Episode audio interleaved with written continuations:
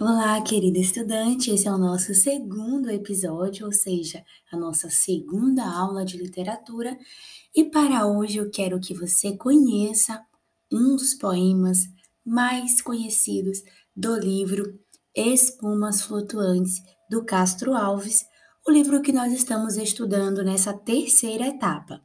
O nome do poema é As Duas Flores. São duas flores unidas.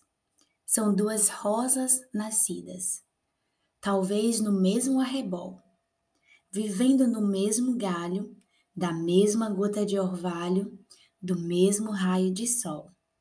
Unidas bem como as penas das duas asas pequenas de um passarinho do céu, como um casal de rolinhas, como uma tribo de andorinhas da tarde no frouxo véu unidas, bem como os prantos que em parelha descem tantos das profundezas do olhar.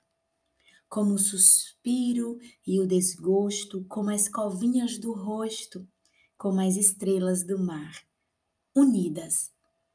Ai, quem pudera, numa eterna primavera, viver qual vive esta flor, juntar as rosas da vida na rama verde e florida na verde rama do amor. E aí, gostou desse poema? Que tal você fazer um comentário sobre o que você achou deste poema do Castro Alves? Deixe o seu áudio para mim e diz aí. Te espero no próximo episódio. Até a próxima aula.